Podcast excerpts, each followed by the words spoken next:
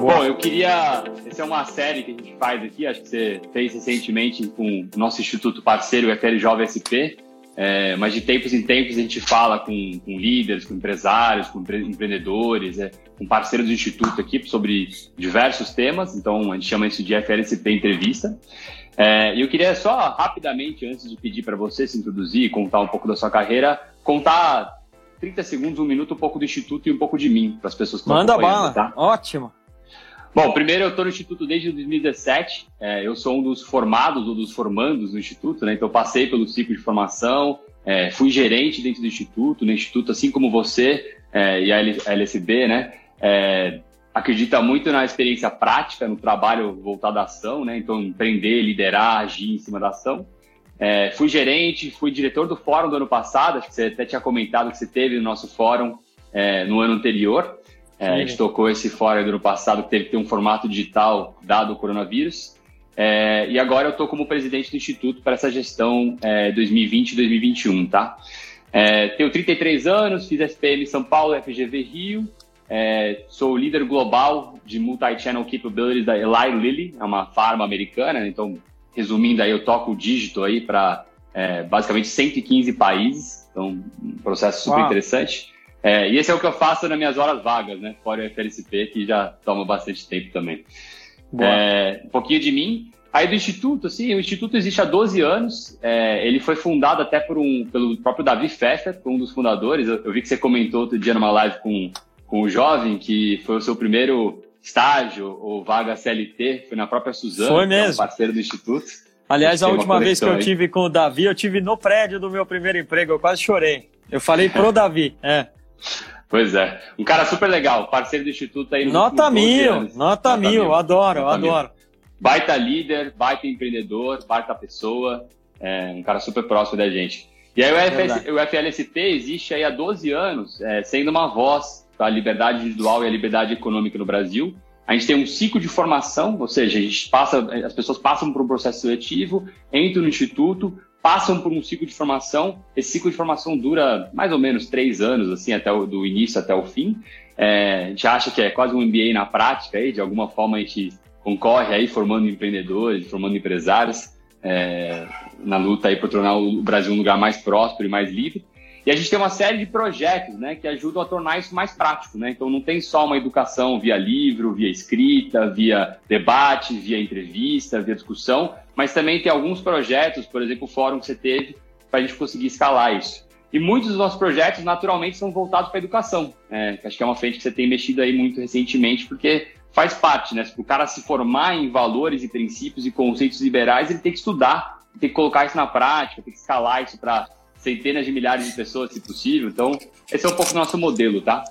Cara, dito isso, queria te abrir um pouco de espaço, porque deve ter gente aqui do nosso que está acompanhando a gente que talvez não conhece você, ou não conhece sua trajetória.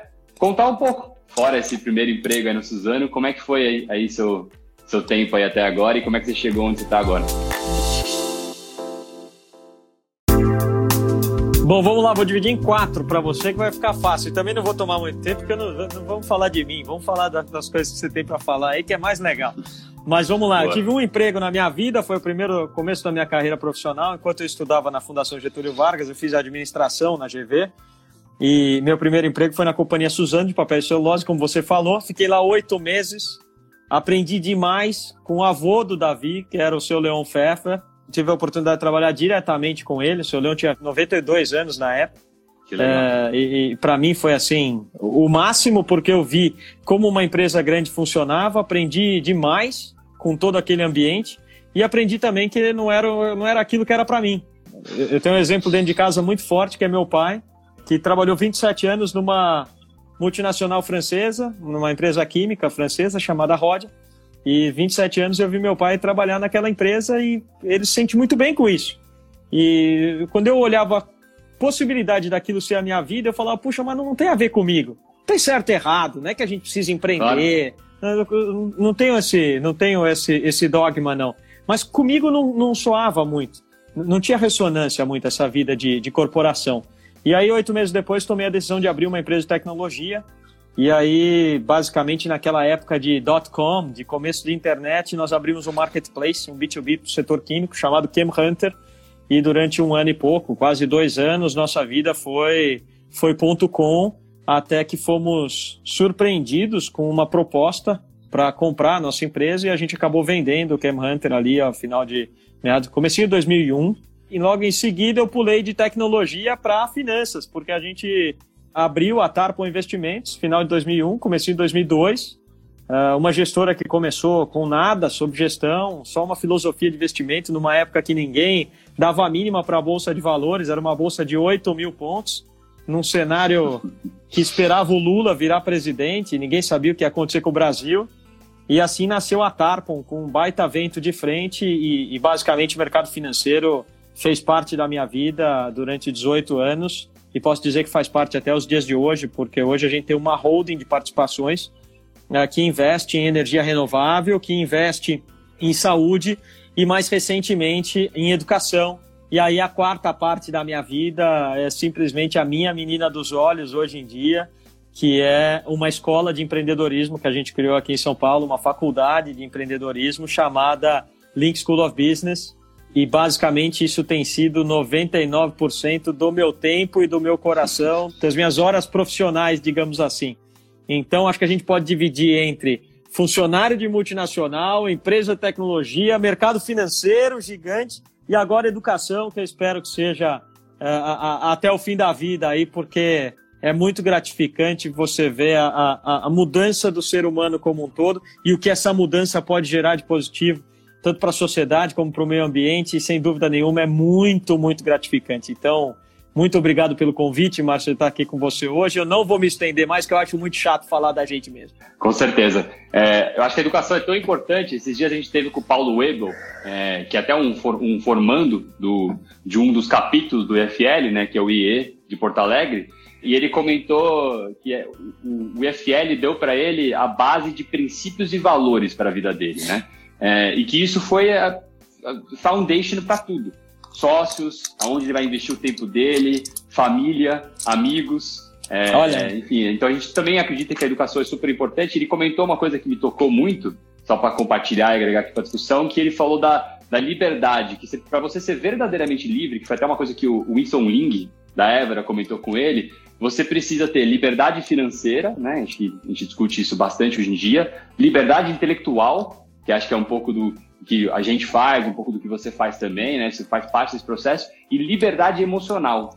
E ele até comentou que a última é talvez a mais importante de todas, porque sem ela é difícil também de você conseguir ter domínio de si próprio, né? E, e focar, e, enfim, ter rendimento e fazer as outras duas acontecerem. Então, enfim, acreditamos muito na educação também, acreditamos que o conhecimento é o caminho para a liberdade, de verdade. Então, acho que nisso a gente está super alinhado.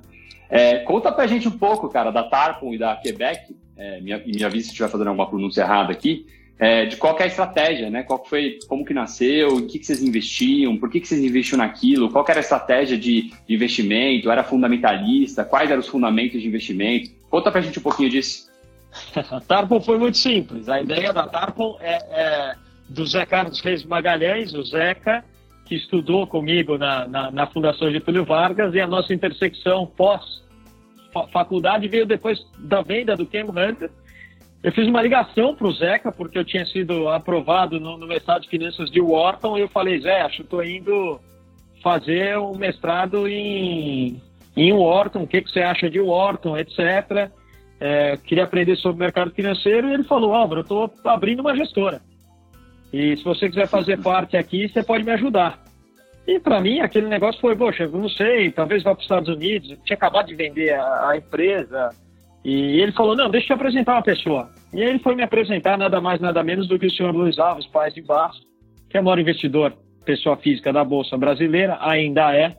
Há quem diga que é o Lírio Parisotto, há quem diga que é o Luiz Barsi, há quem diga que é o Vitor Adler, eu nunca comparei imposto de renda dos quatro, mas eu, se eu fosse, tivesse que chutar valendo o dinheiro, se eu tivesse que apostar, sem dúvida apostaria no Luiz, principalmente depois da Magazine Luiza aí. Uh, uh, e quando eu conheci o Luiz Alves, eu conheci mais do que um, um, investidor fundamentalista extremo, eu conheci uma filosofia de investimento que era pouco dissipada na época.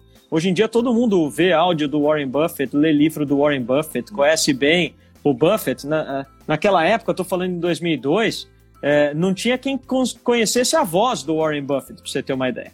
E o Luiz tinha uma, uma filosofia de investimento que era só ações, extremamente longo prazo, tentando capturar movimentos de 3, 5 anos dentro de empresas e portfólios extremamente concentrados. Uh, um portfólio extremamente concentrado. E a Tarpon nasceu com essa filosofia. Um empreendedor muito fora da caixa chamado Ricardo Semler acreditou na nossa história, colocou um milhão de reais para ser gerido ali por aquele fundo. A Redding Grifo, na época, com o Luiz Stuberger começando e o time de private bankers começando, antes de virar Credit Suisse, etc., é, acabou fazendo a distribuição dos fundos. E esse um milhão de reais sob gestão no, no, ao final de 2001, começo de 2002, virou 600 milhões de reais ao final de 2004 e em 2007 a gente estava fazendo o nosso IPO uh, ah, com a companhia toda valendo 440 milhões de reais da época, né? É, 441 Legal. milhões de reais foi o pre-money valuation da Tarpon na, naquela época, exatamente cinco anos depois da, da fundação. E a Tarpon sempre foi focada em ações, até que entramos no private equity, fizemos alguns deals, uh, entre eles Arezo, Direcional, Ômega, Brasil Agro, entre outros. Em 2009 eu tomei a decisão de sair, é a história que eu conto lá no meu no TEDx que eu fiz. Quem não viu, pô, vai lá no YouTube, vai ser 19 minutos que eu garanto para vocês que vale a pena. É, e acabei saindo da Tarpon e tocando uma holding de, de, participações pessoais, que foi aqui o nascimento da Quebec, que basicamente só investe em, em empresas é, que não só geram retorno financeiro, mas que também deixam alguma coisa de positivo para o mundo. E aí a gente acabou optando por três setores da economia: saúde, energia renovável e, e educação. E daí os investimentos nossos hoje em Odontoclinic, em Elevel, em GD Solar, que é a maior companhia de geração distribuída em energia solar do país, é, e a Link, que é o nosso menor investimento em dinheiro e o maior do coração. É interessante quando você conta a história, e acho que para muita gente talvez não saiba, quão recente, né, que é essa história de, de bolsa, né, de investimento no Brasil, né? Você está contando de, você está falando de 10, 15, 20 anos atrás, assim, que isso começou, né? A existir muitas dessas coisas que hoje a gente conhece como grandes empresas, grandes fundos, assim, é uma história super recente no Brasil. É, é, é interessante ouvir você falando como se fosse me... uma coisa que faz muito eu... tempo, mas faz pouco tempo ainda, né? Cara, às vezes eu falo assim, eu tenho, eu tenho 42 anos de idade, eu olho, às vezes eu falo, puxa, para algumas coisas eu não me sinto velho. Para outras coisas eu falo, nossa, parece que é outra geração mesmo. Eu sou de uma época que não tinha home broker. É, quando a gente começou a Tarpon, era o corretor ainda lá no pregão, ainda tinha pregão, né? Pregão acho que deixou de existir em 2005, se eu não me engano. A Red Grifo começou a distribuir os primeiros streamers que tinham. A Red Grifo era a XP da época, para quem não lembra, o papel que a XP faz hoje, a Red Grifo fazia nesse grau lá atrás. Até ser vendida para o Credit Suisse, nadava de braçada e tinha tudo para ter sido a XP. Né? A XP ocupou o lugar que a Grifo tinha no mercado.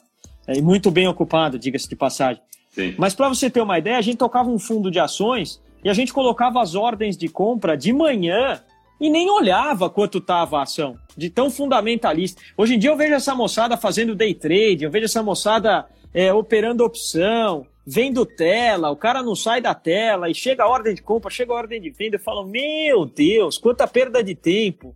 A, a gente foi o melhor fundo de ações do país em 2002, 3, 4, sem colocar uma ordem diária dentro do pregão. A gente, nossas ordens eram antes, depois, eram super, é, era super tranquilo. Às vezes explicava que fazia, poxa, invisto na bolsa. A pessoa achava que a gente era do pregão. Muito pelo contrário, eram dias analisando empresas, conversando com CEOs. Claro. Hoje, eu ve, hoje eu vejo essas reuniões de, de analista com 100 pessoas, 200, 500, dependendo da companhia. Para você ter uma ideia, a reunião de analista na Sadia era feita com Walter Fontana, que era o presidente da companhia, o Luiz Murat, que era o CFO na época, tinha museu do, da Tarpon, a Daniela Bretthauer, que acho que estava no, no, Goldman Sachs ou na Morgan Stanley, não lembro, a Juliana Rosenbaum, que era uma outra analista, que são duas belíssimas analistas que a gente tem. Se eu não me engano, a Daniela está até como, como Investor Relations do Via Varejo hoje em dia.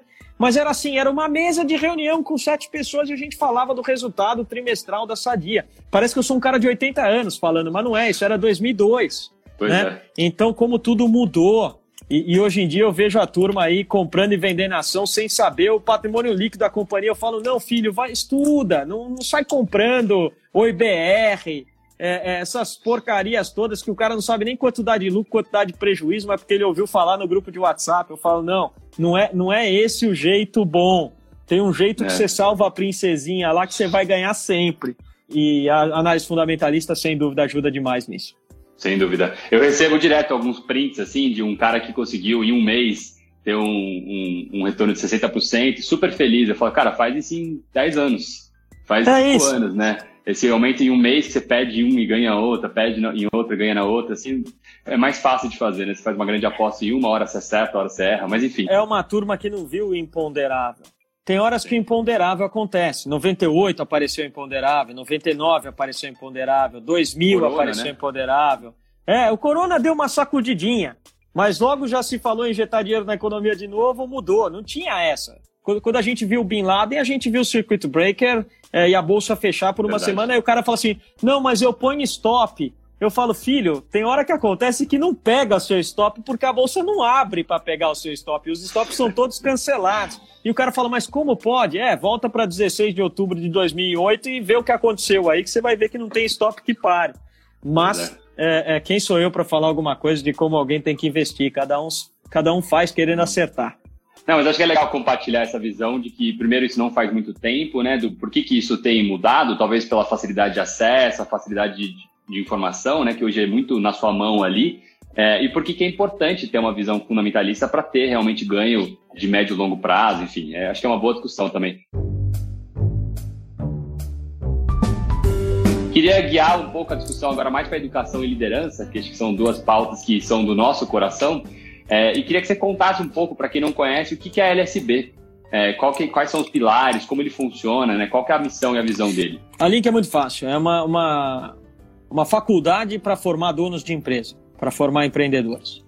Estados Unidos tem uma Babson que é muito focada nisso, a própria escola de negócios de Stanford é muito focada nisso. Você vai para a Europa, você tem é, é, uma Caos Pilot, por exemplo, na Dinamarca, que é muito focada nisso, e o Brasil não tinha nenhuma.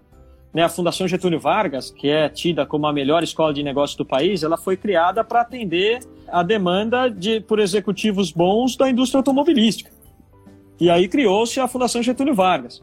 O INSPER, todo mundo sabe é, é, é, a influência que tem por parte lá da turma do 3G. Aliás, hoje mesmo, nesse momento que a gente está falando, o Jorge Paulo Leman está falando lá no, no, no, em alguma coisa que está sendo criada lá, né, com o Claudio Haddad, etc. Ou seja, é, foi, é voltada para preparar bons executivos para o mercado financeiro, para as grandes corporações, para a Ambev, etc.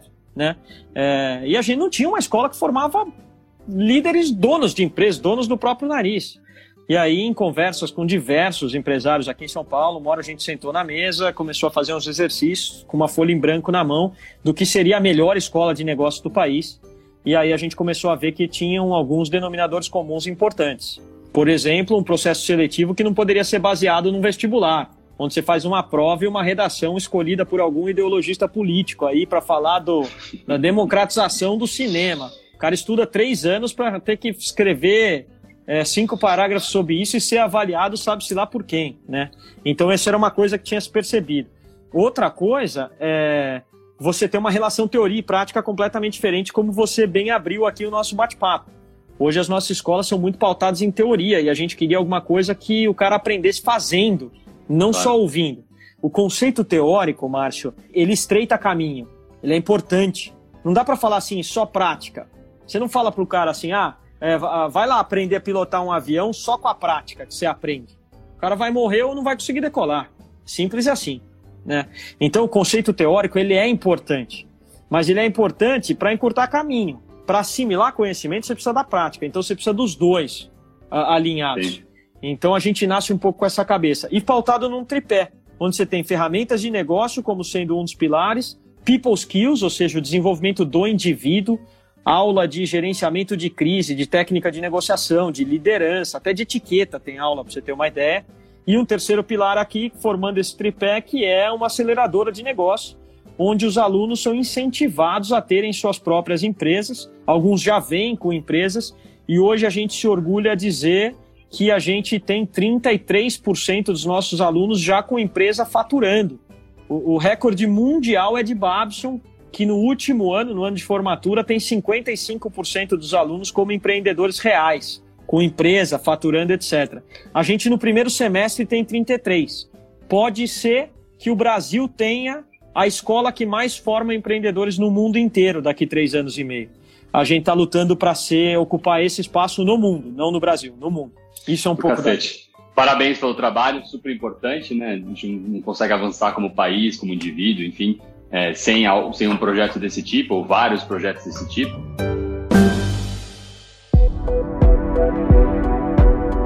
Queria perguntar um pouco, uma coisa que eu já vi você falando sobre, qual é a sua visão da educação no Brasil, né? É, e o quanto que você acredita que ter uma educação pública atrapalha o avanço de uma educação de qualidade, uma educação privada? Eu vi um pouco sua opinião sobre isso, né? A gente sabe que, por exemplo, o mercado financeiro é, evoluiu muito. A gente acabou de falar, em 20 anos, se transformou completamente. Agora, se a gente olha para a educação há 20 anos atrás, há 40 anos atrás, há 60 anos atrás, ela é muito parecida ainda, né? É muito teórica, pouco prática, sempre estruturada e pautada por alguns pilares que talvez não sejam as mais importantes. É, queria ouvir um pouco sua opinião sobre a sua, a sua visão da educação de uma forma geral, a sua visão da educação no Brasil e o papel da iniciativa privada nesse processo. Bom, eu, eu, sou, eu sou fã de eficiência, Márcio. E a coisa menos eficiente que a gente tem no país hoje são órgãos públicos, tá? É, só que você não vai me ver cobrar de órgão público. Eu sou um cara que não reclama do Brasil. Você não vai ouvir isso da minha boca, é, é, espero que nunca. Eu não reclamo. Mas também não faço apologia política, não falo de política. Eu uso o meu tempo para produzir aquilo que está debaixo do meu braço, não para cobrar de alguém o que o outro pode ou não fazer. Então, como é que eu vejo isso? Primeiro, eu, eu acredito que tudo precisa de uma base. Tudo que a gente precisa mudar, a gente precisa mudar com cabeça de longo prazo. Aí vou trazer um pouco do meu lado de, de investidor de longo prazo. O que eu acredito é numa mudança de longo prazo. Então, se a gente quer efetivamente focar investimentos no lugar correto, eu acho que a gente tem que investir na educação de base, educação básica ensino infantil, ensino fundamental 1, ensino fundamental 2, ensino médio. Eu acho que essa, isso para mim é onde deveria estar tá indo a maior parte do orçamento. Essa, essa é a primeira coisa, né? Segundo, eu acho que a gente tem um vestibular, o jeito que a gente criou o nosso vestibular, a gente criou um moedor de carne para as mentes mais brilhantes nas suas idades mais brilhantes.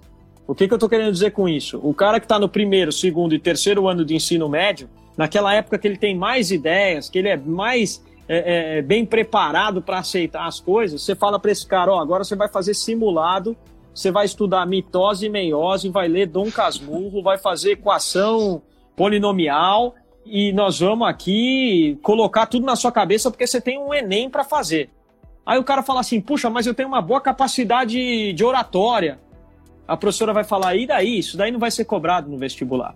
O cara vai falar, poxa, mas eu, sou, eu tenho empatia com as pessoas, sou um cara simpático, posso ser um bom comercial. A professora vai falar, isso aí não cobra no vestibular.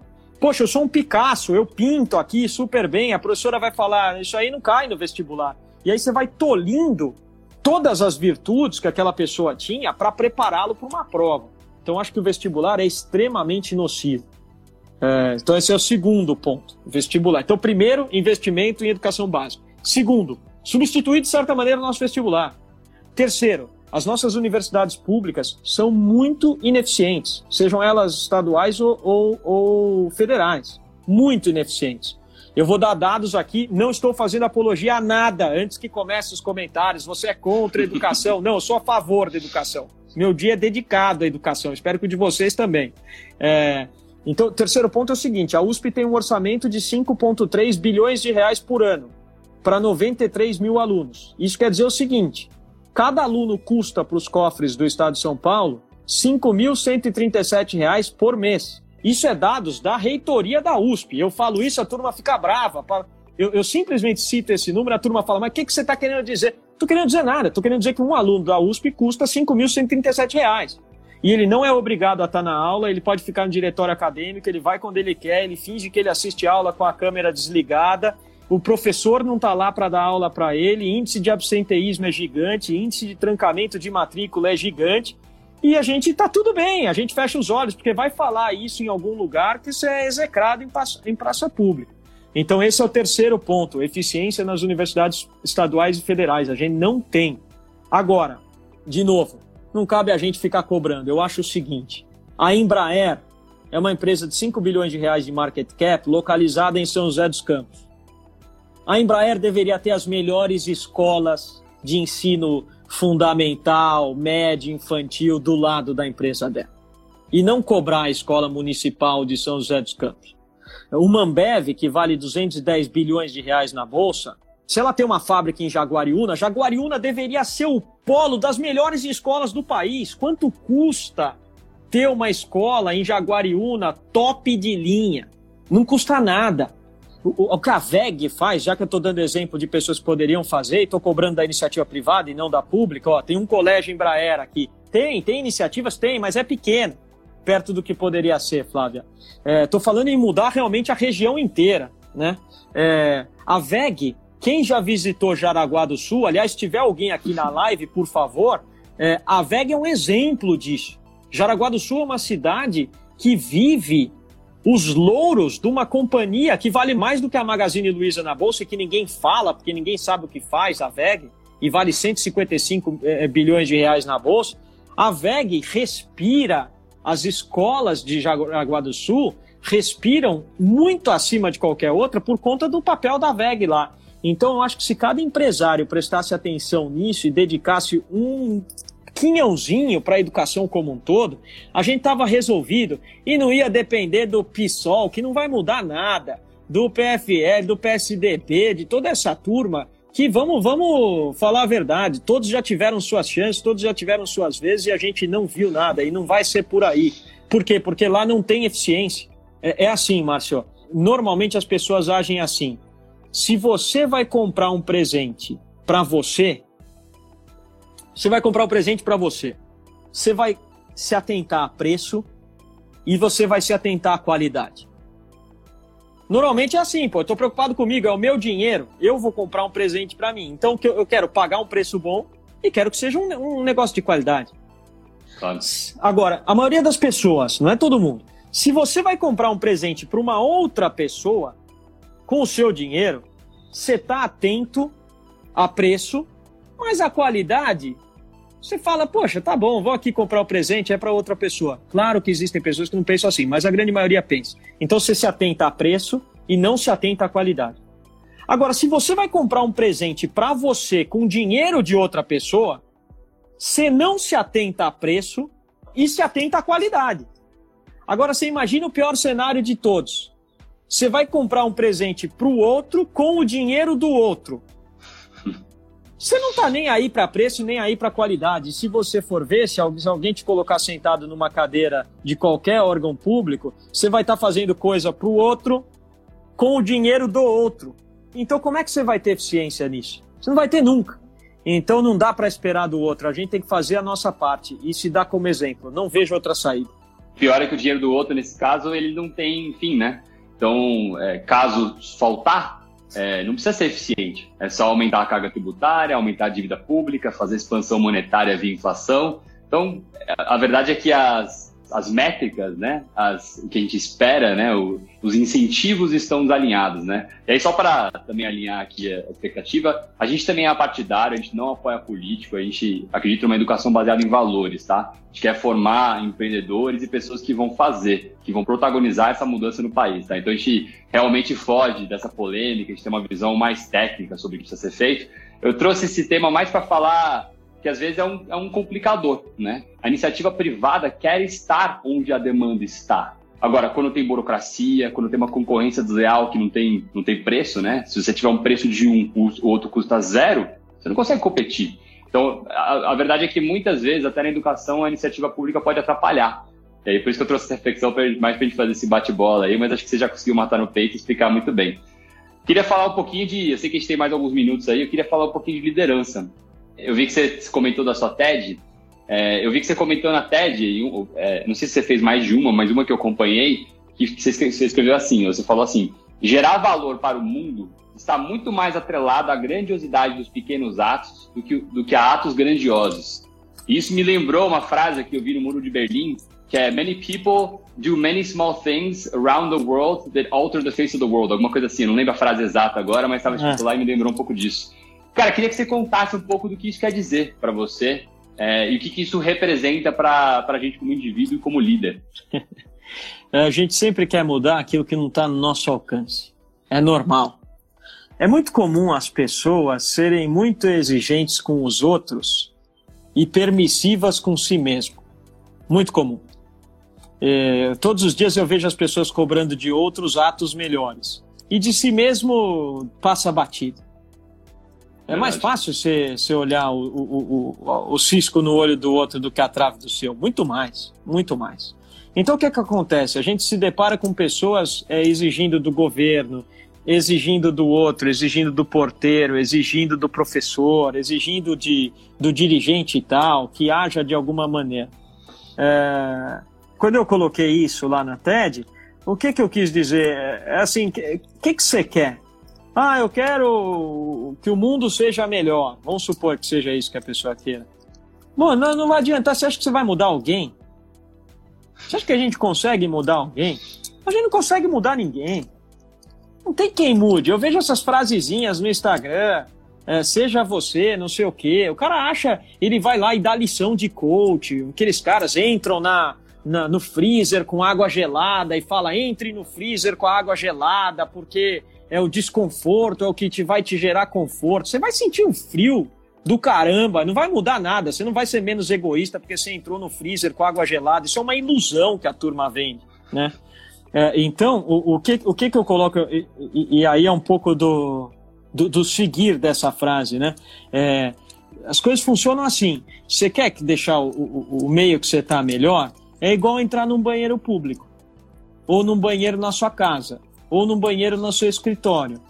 Quando você chega num banheiro, Márcio, você tem uma situação, você encontra uma situação, você se depara com aquela situação, boa, média ou ruim, tem uma situação ali. O que acontece? Você vai passar um tempo naquele espaço físico, né? Você vai gastar um tempo ali, um minuto, dois minutos, três minutos, sei lá quanto tempo.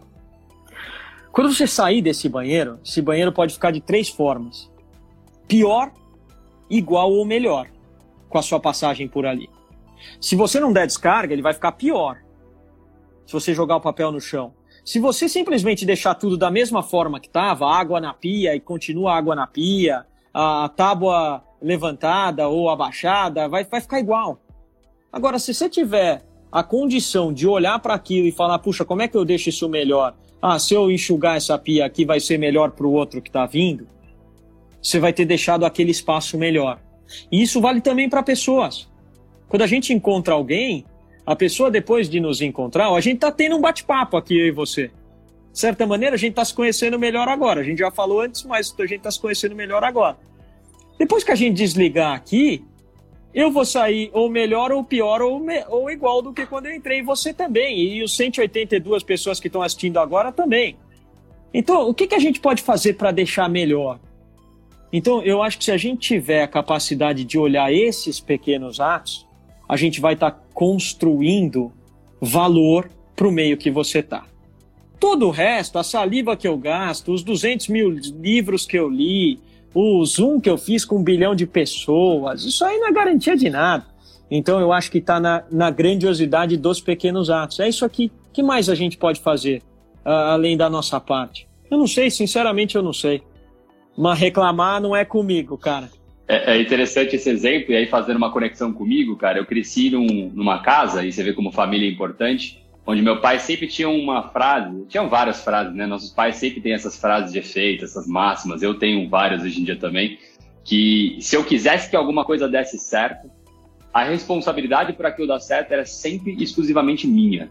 Sem então não adiantava, assim, porque, porque a, variável, a variável ali é você que era aquilo não uma outra pessoa e não outras pessoas. Então você tem que fazer aquilo acontecer. Então eu cresci assim, minha mãe também é católica protestante. A católica protestante acredita que o trabalho é quase como uma forma de ascender, né, na vida religiosa, espiritual. Então eu cresci nesse ambiente. Me Belos pais minha... você teve, parabéns. É, tive sorte, tive bastante sorte.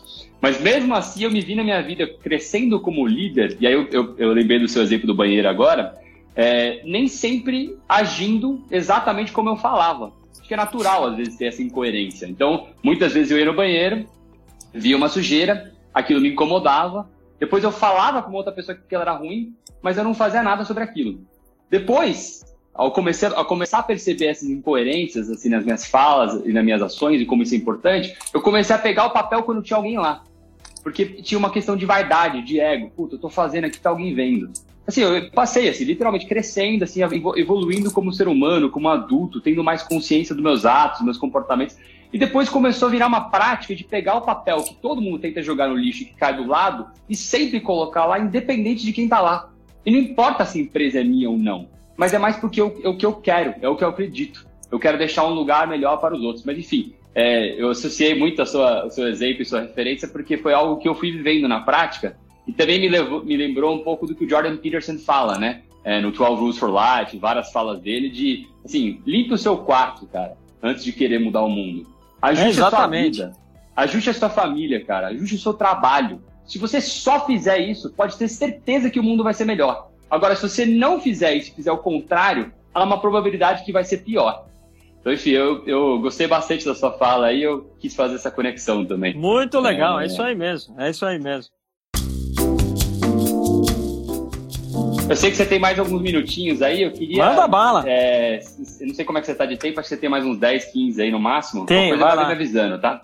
É, queria falar um pouco sobre pioneirismo agora, cara. É, a gente fez o, o, o, fórum do ano passado, a gente nomeou ele de pioneirismo, porque a gente queria dar foco exatamente no que a gente estava conversando agora, cara. Muito menos dar palanque, às vezes, para político, né? Que às vezes a gente dá bastante palanque, e dar palanque para o empreendedor para o cara que gera valor, para o cara que gera emprego, receita, negócios, e lembrar que esse cara, esse indivíduo, não necessariamente o coletivo, mas esse indivíduo que faz, é a pessoa mais importante para a mudança, cada um de nós. Então a gente deu esse, esse tema de pioneirismo pensando no pioneiro, pensando até naquele conceito meio do, do Salesforce, de Trailblazers, assim, que é um cara que abre um caminho, que deixa um legado, né, que deixa um caminho para os outros. E aí, eu, pô, foi um tema que eu mergulhei nisso, amei falar sobre isso, amei fazer um conteúdo sobre isso. E queria te perguntar um pouco do que, que você acha é, sobre pioneirismo. Acho que muita gente acha que você é um pioneiro, né? Em várias frentes, você foi contando um pouco da sua história, você foi pioneiro em muita coisa. É, você se acha um pioneiro? É, essa é a primeira pergunta. E dois, como é que é ser um pioneiro, já que muita gente acha que você é e te vê como uma referência de sentido para jovens, assim? É, e, de, e, depois até entrando um pouco nisso de que tipo de dicas, cara, você dá para quem quer ser pioneiro, para quem quer começar a agir. Eu sei que a gente já falou sobre algumas, mas mais para explorar um pouco mais esse tema. Cara, eu não, eu não, me considero pioneiro não, viu, Marciano? Não sei se eu sou pioneiro não, pelo contrário... O pouco que cara... a gente falou aqui, tenho certeza que sim, cara. Mas sabe, eu, eu olho assim, eu, eu sou o cara... É... Eu gosto muito do olhar de melhores práticas, assim, sabe? De você procurar virtudes onde você está vendo. Eu, eu gosto muito dessa desse jeito de ver as coisas. Poxa, se a gente for falar de, de qualquer assunto, qualquer assunto, eu acho que o legal é você ver quem já fez, quem já caminhou naquele assunto um tanto, para você ver até onde aquilo já foi. É, eu acho que isso é, é, o jeito de aprender a aprender, sabe? É, às vezes a turma fala assim, poxa, mas você não é da educação, como é que você fez uma escola de, de negócios e você afirma que a Link é tão boa assim? Eu falo, eu desafio um cara que visitou mais escolas de negócios no mundo que eu, um cara da educação. Eu acho que eu tenho na minha conta umas 100 a 150 escolas de negócios visitadas entre Estados Unidos, Europa, Brasil, etc.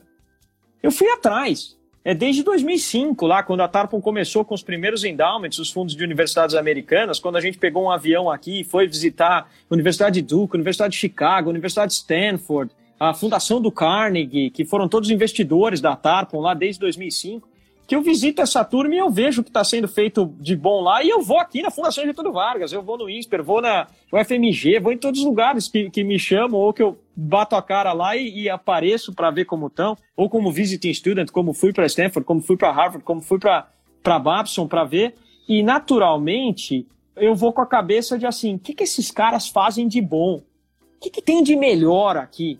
Cara, tem um. Você vai no MIT, tem um. Tem um, o departamento de engenharia física do MIT tem um wind tunnel, cara. O cara fez um túnel de vento lá com o nome dos Wright Brothers. Tem uma sala da Boeing lá dentro. Animal. Né? É, é, você vai para Babson, tem um negócio chamado Arthur Entrepreneurship Center, que é, que é o Venture Lab, que, que é, é a aceleradora dos negócios de Babson. Quando eu vi aquilo, eu falei, eu quero um Nalink igual.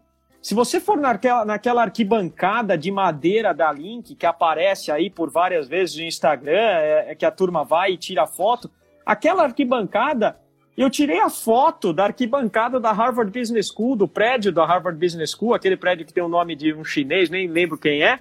Eu tirei uma foto e eu falei o arquiteto, faz uma igual, porque isso aqui eleva, isso aqui vai para cima, isso aqui mostra que as coisas têm que crescer, que as empresas vão para frente. Falei, faz igual. Então eu não me considero um pioneiro, eu me considero um cara que avalia best practices, que junta um pouquinho daqui com ali, com ali, com ali. Logicamente, ideias, elas se acasalam. Então você traz um elemento, traz outro. Você pode, com esses dois elementos, gerar uma reação que cria um terceiro, mas esses dois elementos não foram meus. E, então eu acho assim, é, é a capacidade de olhar virtudes para atender um objetivo que você quer e tentar ligar pontos fazer um trabalho de liga pontos. Se você pensou uma coisa, esteja certo que alguém já pensou também.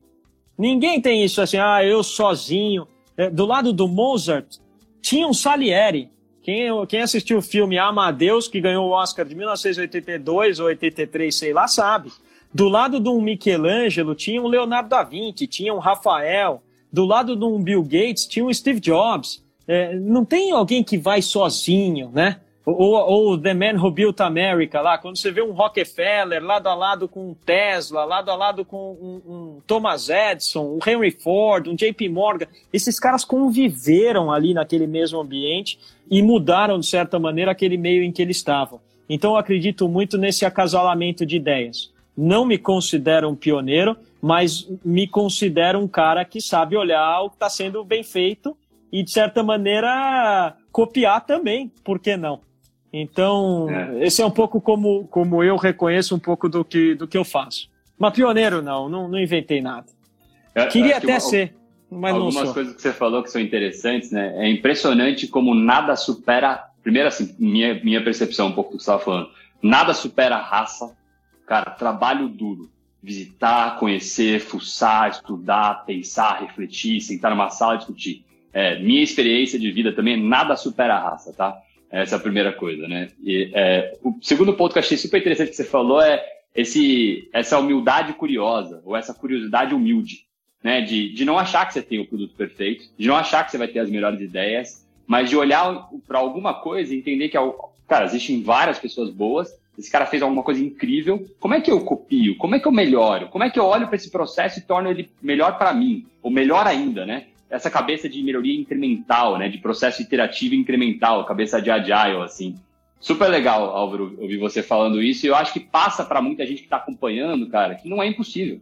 Né? Que você não precisa ter tudo, você não precisa começar de um lugar específico. Se você tiver raça, essa humildade curiosa, tem como ir avançando, cara. E o protagonista da sua vida é você, né? O pioneiro da, do mundo aí somos nós como indivíduos. Sem dúvida alguma. Trabalho é fundamental e moleza não tem. A vida, a vida é dura para quem é mole.